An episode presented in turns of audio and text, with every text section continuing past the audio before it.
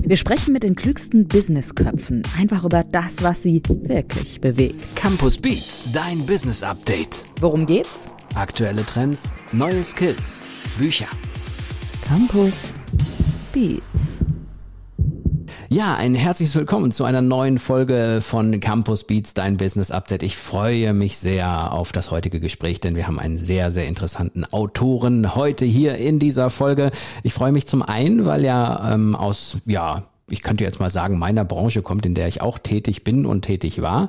Ähm, aber ich freue mich natürlich auch vor allem Dingen, weil wir ein tolles Thema haben, denn sein Buch heißt Fellowship und ich spreche von dem Autoren Sohel Dastiari. Herr Dastiari, schön, dass Sie da sind. Hallo, freut mich auch. Wollen wir mal für unsere Hörer kurz eine kleine Einordnung machen? Wie kam denn eigentlich überhaupt dieses Wort Fellowship auf dem Titel Ihres Buches? Wie das immer so ist, hat man erstmal die Gedanken im Kopf, was man so ungefähr sagen will und man braucht zu irgendeinem Zeitpunkt so einen Moment, wo man, wo man einen zusammenfassenden Begriff hat oder etwas, was es auf den Punkt bringt und der kam dann relativ schnell und wenn man den einmal hat, dann wiederum, finde ich, konkretisieren sich die Gedanken, die man so hat, rund um diesen Begriff. Und so, so sind wir dann, haben wir uns gefunden und äh, sind miteinander glücklich geworden. Was genau ist Fellowship und was begeistert Sie daran? Fellowship beschreibt eine Situation, die, glaube ich, öfter passiert, aber wenig gesehen wird, wenn es um Unternehmensführung und Markenführung geht, ist, dass die Gemeinsamkeit zwischen sozusagen Mensch und Unternehmen äh, eine Situation, die mehr ist als äh, auf den Kunden zu schauen oder sich zu zentrieren, sondern eins, etwas, was einen Schritt weiter geht und an der Stelle sozusagen ein, ein Matching stattfindet, eine, eine äh, Verbindung stattfindet, die basiert auf gemeinsamem Interesse und die dann mehr möglich macht, als äh, wenn Unternehmen normale Sender-Empfänger-Dinge tun und äh, Nachrichten in die Welt hinausschicken, sondern dann verbindet sich etwas wie eben eine kollaborative Situation, wo Unternehmen und Menschen zu Fellows werden und eine Fellowship gründen, die im gemeinsamen Interesse Dinge verfolgt. Das heißt also, wenn ich mir äh, früher möglicherweise ein Smartphone gekauft habe, was irgendwie vom Motorola war und außer dass es sich aufklappen ließ, hatte ich mit Motorola nicht so die richtige Verbindung. Als Kunden ist das heute etwas anderes, weil ich mich ähm, mit einem iPhone und Apple etwas verbundener sozusagen als Kunden fühle, weil da mehr ist als nur dieses reine Endgerät. Ja, ich glaube, dass es viel damit zu tun hat, dass, dass eben der Kontext, in dem Unternehmen sich bewegen, eben die digitale Netzwerkgesellschaft sich stark verändert haben. Dahingehend, dass die Menschen das Bedürfnis haben, wenn sie sich für etwas entscheiden, weil sie so viele Optionen haben und so autark sind in ihrem Handeln, dass sie, wenn sie sich dann für etwas entscheiden, dann auch teilhaben wollen. Ja, wenn Sie zum Beispiel Nike nehmen, wenn ich ein Nike-Fan bin, dann, dann kreiere ich jetzt auch meinen eigenen Schuh. Und Nike versteht das und sagt, dein Schuh sieht ja ziemlich gut aus, dürfen wir den weiterverkaufen? Und dann sage ich natürlich ja, weil ich mag das Unternehmen und ich bin stolz auf meinen Schuh. Und schon hat Nike aber hunderte und tausende von Designern, die sie nicht bezahlt haben. Aber trotzdem sind alle glücklich. Nike hat ganz viele Entwürfe, die von den Menschen kommen, die Menschen gut finden. Und die, äh, äh, und die Personen, die das entworfen haben, sind stolz und haben eben nehmen teil an, an dieser Unternehmung. Und, und das ist praktisch diese Feedback-Schleife im Positiven, die es eben an unterschiedlichen Stellen zu generieren gilt. Und da sind viele Unternehmen eben noch nicht so weit, weil sie noch nicht diese Komplexität äh, dahingehend verstanden haben, sie zu nutzen, sondern sie sind noch stark in dem, wir sind das Unternehmen, du bist mein Kunde, ich gebe dir eine Botschaft und ich mache dir ein gutes Produkt und das sollte dann doch bitte reichen. Das heißt, das Zeitalter ist ja im Grunde vorbei und das ist wahrscheinlich das, was Sie auch angesprochen haben, was viele Unternehmen heute noch machen. Wir kreieren mal ein Produkt und wir haben unsere Kunden, unsere bisherigen Kunden gar nicht gefragt, sondern wir glauben und vermuten, dass das ein Produkt ist, was die toll finden. Dieses Zeitalter ist vorbei, sondern man muss Informationen eigentlich von den bisherigen Kunden und von den aktuellen Kunden einholen, ob das überhaupt funktioniert. Richtig, ich meine, es gibt natürlich schon lange Bemühungen, diese Sender-Empfänger-Logik, die sich ja im Grunde genommen noch aus der Industrialisierung ableitet, zu kompensieren. Ja, es gibt Marktforschung, Feldforschung, äh, es gibt unterschiedlichste Formen. Customer Centricity wird das dann genannt, das genaue Tracking, wer was braucht. Aber äh, Fellowship ist eigentlich ein Gedanke, der da weitergeht, weil es dann eben im Grunde genommen darum geht, wirklich den Kunden ins Zentrum zu stellen. So wie er bei Nike etwas produziert hat, ja, Oder es gibt viele, viele Beispiele dafür. Nehmen Sie Lego, die irgendwann verstanden haben, wir müssen mal aufhören mit diesem äh, Marfo-Ding und sind, haben einfach ihre, ihre Manager zu Kindern ins Kinderzimmer geschickt. Die haben eine Woche lang bei Kindern im, im, im, ein bisschen merkwürdig, wenn man das so hört.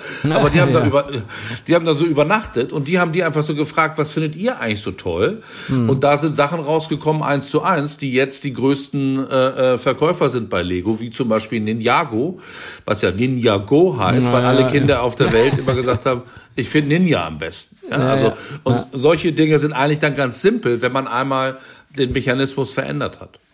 Geht das eigentlich nur in gewissen Branchen und ab gewissen Größenordnungen von Unternehmen, würden Sie sagen? Gibt es da Grenzen? Ja, das ist eine interessante Betrachtung. Äh, das wird oft gesagt, aber es ist eigentlich das Gegenteil ist der Fall. Ich glaube, dass es fast leichter ist, wenn ich eine, eine lokalere, kleine Marke, nehmen Sie Fritz Cola, die in Hamburg entstanden sind, äh, die noch nicht mal braun, sondern einfach nur sozusagen eine Mischung bestellen und sie labeln. Die sind im lokalen Kontext entstanden. Oder Bionade, ja, ähnlich, wo es einfach dann sehr früh Leute gab, die gesagt haben, ich finde das toll, ich will Teil davon sein, ich erzähle das meinen Freunden, äh, äh ich, ich frage meine Kneipe, ob die das nicht auch machen wollen und darüber entstehen dann oft diese Prozesse, die dazu führen. Insofern, oft ist es in der Fellowship so, dass es an kleinen Momenten äh, äh, passiert, die sehr, sehr, sehr nah sind, weil da es sozusagen einfacher keine Barrieren gibt und die Leute leichter sich einkaufen können, im wahrsten Sinne des Wortes.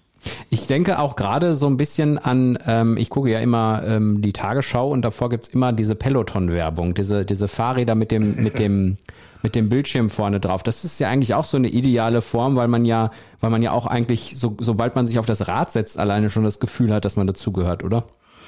Absolut. Also das ist ein gutes Beispiel, weil Peloton ja, äh, ich sag mal, zunächst ein sehr teures, sehr schön gestaltetes Trimmdichrad ist. Allerdings haben sie ja dann diesen Monitor und mit dem Monitor bin ich dann verbunden mit anderen Menschen, die das auch tun. Und der Instructor, der irgendwo in New York in einem Loft sitzt, kann dann sagen, so Hehl in Hamburg, jetzt nicht langsamer werden. Also das bedeutet, ich bin verbunden, ich bin eben Teil dieser Fellowship. Und der Witz ist, dass ich damit im Grunde genommen zum USP des Produktes werde. Also, dass sozusagen der Mensch, der das Peloton benutzt, in dem Moment eigentlich das Besondere an dem Fahrrad ist. Und nicht das Fahrrad selber, sondern die Verbundenheit, dass ich dann Übungen machen kann, dass andere auf der ganzen Welt mit dabei sind, dass ich die sehen kann, dass ich angesprochen werde.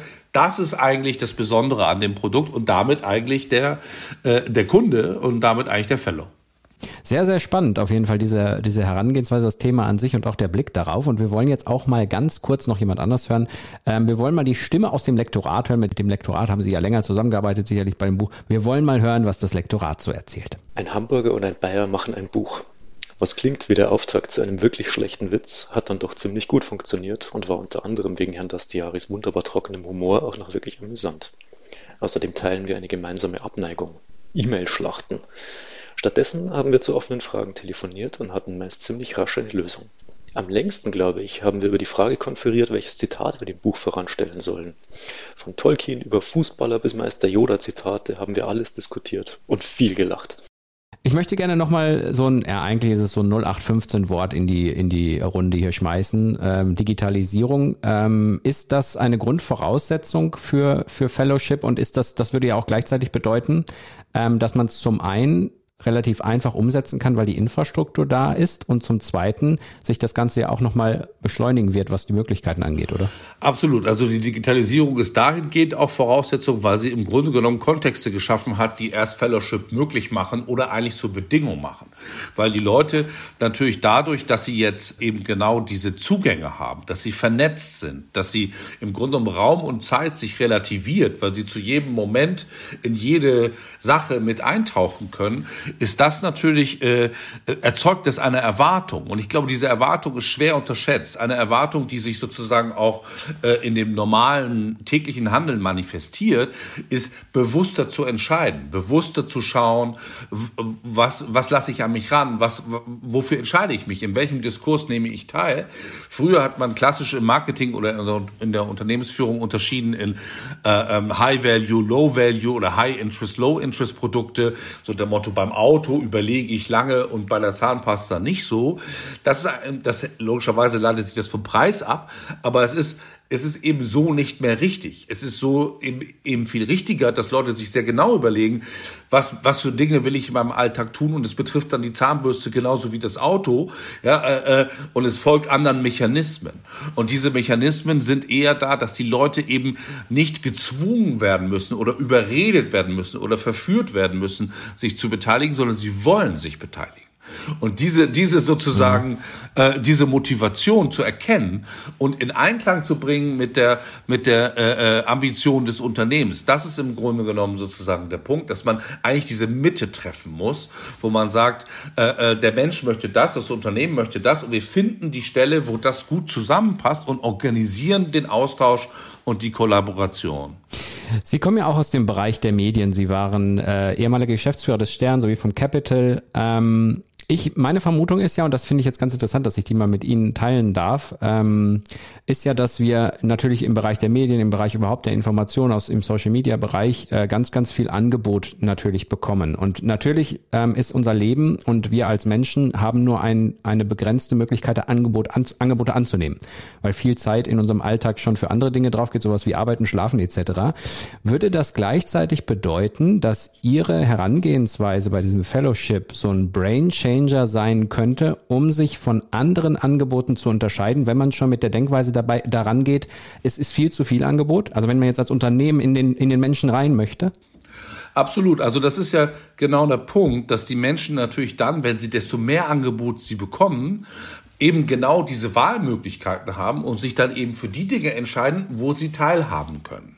Das sehen wir auch im kritischen Kontext. Also wenn Sie sehen, dass natürlich diese ganzen Plattformen, die äh, äh, wilde Theorien befördern, haben viel Zulauf, weil die Menschen das Gefühl haben, ich bin, ich bin Teil davon, ich bin mhm. auch das. Während natürlich bei spiegel.de die Teilhabe über äh, einen Artikelkommentar nicht weit hinausgeht. Und das ist vielleicht medienpolitisch gesehen völlig richtig so. In dem Gedanken des Fellowship ist es ein Problem. Und ich glaube, dass die Medien, die in sich diskursiv sind, die schon einen diskursiven Gedanken haben und nicht für sich in Anspruch nehmen, vollkommen neutral zu sein und nur da genau das aufzuschreiben, äh, was die Wahrheit ist, da einen Vorteil haben, äh, im Positiven wie im Negativen. Da würde ich gerne nochmal nachfragen. Beat und Repeat. Also wie sehen Sie den Kontext, das ja, wo Sie gerade den Spiegel angesprochen haben? Ähm, es gibt ja ähm, Unternehmen, die sehr darauf aus sind, in einen Mitgliederbereich sich zu, zu ähm, in, praktisch ähm, zu registrieren oder beim Spiegel, wenn wir dabei bleiben, wir ein Abo machen, damit wir an Informationen haben. Würden Sie das eher kritisch sehen, weil da so eine praktisch für das Fellowship, für die engere Beziehung vorher eine Zahlung nötig ist oder eine Aktion nötig ist, oder? Nee, im Gegenteil. Ich glaube sogar, wenn die Fellowship stark wäre, steigt die Ausgabebereitschaft an der Stelle und auch, auch äh, äh, die Bereitschaft, sich einzubringen. Ich glaube, es geht eher um den Grundgedanken des Mediums. Also wenn Sie zum Beispiel ich nenne zwei in meinem Buch, die in meinen Augen sozusagen so eine, eine, offene Perspektive haben. Das eine ist die Zeit und das andere ist die Bild. Weil beide Qualitätsmedien, sagen wir jetzt mal, Bild ist, ist eine andere Diskussion, aber, aber, aber, aber zunächst sozusagen eine Perspektive haben, die, die diskursiv ist. Die Zeit selber würde immer sagen, es gibt diese eine Wahrheit nicht und wir diskutieren im Grunde genommen das. Ja? Äh, und nehmen immer auch die Gegenmeinung mit rein. Also der Grundgedanke der Zeit ist diskursiv, während die Bild ja auch immer den, den Menschen, den Fellow mit einbezieht, indem er sagt, ich bin eigentlich dein Sprachrohr, ich bin derjenige, der eigentlich die Sachen sagt, die du hören willst oder die du wissen willst. Ob das stimmt, ist eine andere Frage, aber es funktioniert bei vielen Millionen Menschen, eben weil es diese diskursives Momentum hat. Und das kann man natürlich medial durch digitale Möglichkeiten logischerweise stark unterstützen, aber es braucht diese Grundhaltung, ja, so wie zum Beispiel die Zeit auf Clubhouse Pre-Redaktionskonferenzen gemacht hat, wo jeder teilnehmen kann und dann der Chefredakteur da sogar auch mal vorbeischaut und sagt, das ist ein guter Gedanke, den nehmen wir jetzt mit in unsere Sitzung. Inwieweit das jetzt Marketing ist oder nicht, aber es ist der richtige Ansatz, das zu tun. Äh, ähm, oder die Bild mit den Bildreportern, älteres Beispiel, ja, auch kann man auch sehr kritisch betrachten, aber aus der Fellowship-Perspektive genau richtig. Ja, ich, ich sage, du bist Teil meiner Community sozusagen, du bist Teil meiner Fellowship, äh, äh hilf mir, äh, tolle Sachen zu entdecken und, und kritisch zu berichten. Und, und das ist natürlich genau diese Diskursivität, die in dem Grundgedanken stecken muss, die ich dann zum Leben erwecke, weil es sonst sehr aufgesetzt wirkt. Ja. Wie kann ich es dann schaffen, denjenigen auf lange Frist zu binden. Das heißt, ich habe ihn jetzt erreicht, ich habe ihn jetzt zu mir geholt. Ich meine, es gibt so gewisse Faktoren, wenn jemand auf einmal sagt, ich habe jetzt keine Lust mehr auf Radsport, dann lässt der Peloton oder auf Fitness oder äh, der Schweinehund kommt und ich gehe lieber mehr, mehrmals italienisch essen. Äh, wie kann man den halten dann? Ja, ich glaube, äh, indem man dieses Grundprinzip internalisiert und, und immer wieder logischerweise, also weil es ja im Grunde genommen eine positiv verstärkende Dynamik ist. Wenn ich also einmal die Leute an mir dran habe, dann kann ich ja auch viel schneller spüren, fühlen, was wollen die, wie geht es weiter, was erwarten die jetzt sozusagen und kann im Grunde genommen, weil wie ich das sage, wenn ich den Menschen in das Zentrum meines Unternehmens stelle, ist er ja auch im Zentrum. Das bedeutet, ich krieg auch alles mit, ja. Und ich darf natürlich das nicht als so eine Art One-Trick-Pony-Marketing-Gag verstehen, sondern ich muss schon diese Perspektive einnehmen. Ja? Ein schönes Beispiel ist vielleicht Oatly, äh, die Hafermilch, die ja auch auch ein schönes Beispiel für Klein und Groß, die in Malmö entwickelt wurde. Äh, äh von, von einem Universitätsprofessor. Und da gab es ein kleines Team, die haben gesagt, das machen wir jetzt groß. Und die haben von Anfang an die Menschen eingebunden und immer gesagt, hey Leute, lass uns die, wie die das nennen, Post-Milk-Generation gründen, weil Milch ist eigentlich nicht gut für die Menschen, Hafermilch ist viel besser. Und, und helft uns das zu tun. Und, und dann geht es so weit, als sie dann in Amerika waren, den Menschen gesagt haben, wir kommen bei Starbucks nicht rein, die wollen uns nicht listen, helft uns, geht doch mal alle zu eurem Starbucks und geht den schwer auf die Nerven.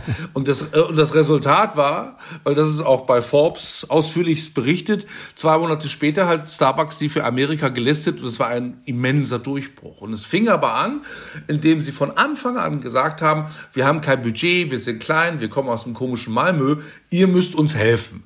Überredet euer Café, äh, äh, äh, kauft es bitte ein, hier ist die Liste der fünf Geschäfte, wo es das gibt, geht eurem Supermarkt auf die Nerven. Also im Grunde genommen sein eigenes äh, Geschäft zu managen wie ein Movement. Und, und das ist, glaube ich, ganz interessant, äh, äh, weil es dann was für eine enorme Dynamik es entwickeln kann. Oatly ist an die Börse gegangen, ist milliardenschwer bewertet äh, und, und hat aber diese Dynamik eigentlich von Anfang an für sich genutzt und hatte im Grunde ganz schlechte Voraussetzungen, das zu schaffen. Alle großen Foodproduzenten der Welt sind die Gegner. Äh, und sie haben aber mit den Menschen sich dahin entwickelt. Ja, und die Kraft der Gemeinschaft. Es gab es nicht jetzt auch irgendwann mal so einen Fall, wo sich Kleinanleger alle zusammengetan haben, um irgendeinen Aktienkurs zu beeinflussen. Das ist ja, da sieht man ja, welche, welche Kraft die Gemeinschaft hat, ne? Genau. Aber es ist halt eben mehr als das, dass die Menschen sich zusammentun, sondern wirklich den Menschen den Schlüssel zu geben, wenn man so will, zum Unternehmensraum, ja, so dass die beide da drin eigentlich stattfinden können. Ja, Nike ist ein schönes Beispiel, ja, wo, wo mit den, mit den Designern der Menschen, weil das ist jahrelang, wäre das undenkbar gewesen, dass, dass jetzt der, der nette Sohel aus Hamburg einen Schuh kreieren kann, den dann auch noch, der auch noch im Shop zu kaufen ist. Das wäre vor vier Jahren hätte jeder, jeder Mensch gesagt, bist du irre? Also, äh, äh, das kommt auf gar keinen Fall in Frage. So und, und das verändert sich. Das klingt so, als hätten Sie es wirklich gemacht. Habe ich auch.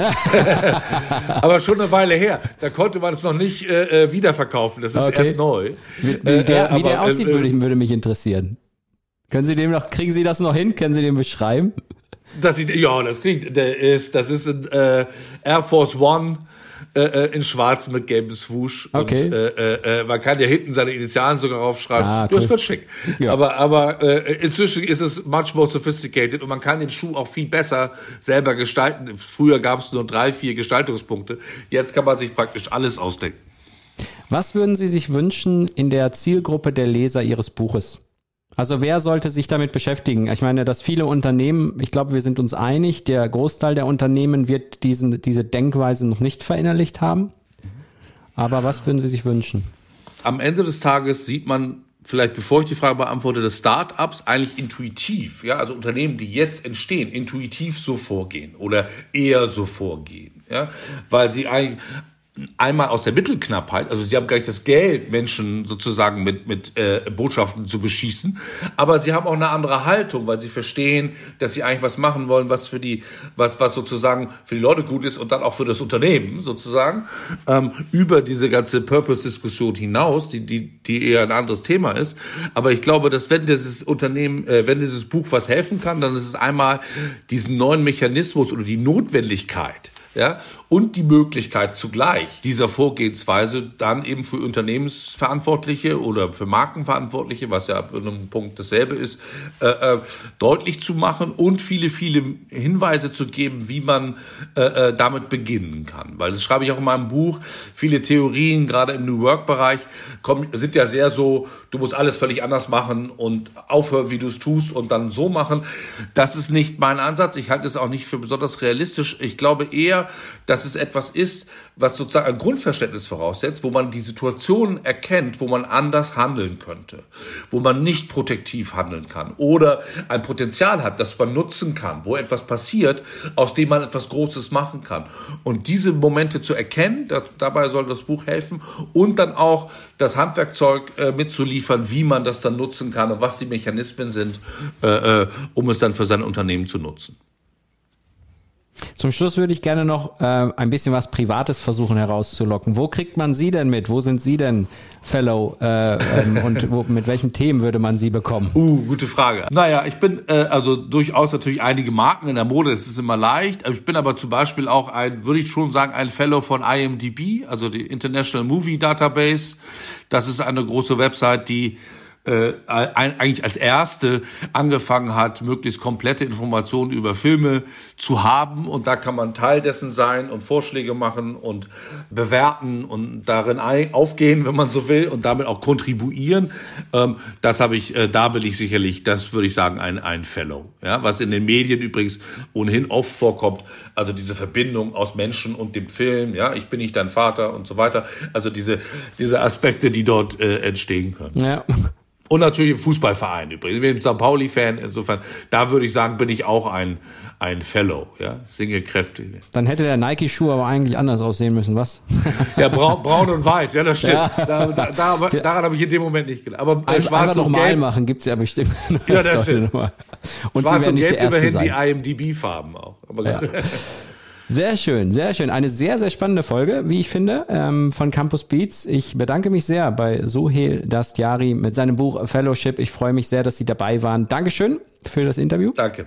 Und Sehr liebe gerne. Hörerinnen und Hörer, ihr wisst Bescheid, www.campus.de slash podcast, da findet ihr alle Autoren und Autorinnen, die unsere Bücher geschrieben haben, in den neuen Staffeln etc. Alle Infos und da könnt ihr es auch bestellen und da wird es natürlich auch Fellowship geben. Liebe Hörerinnen und Hörer, macht's gut, bis dann, ciao.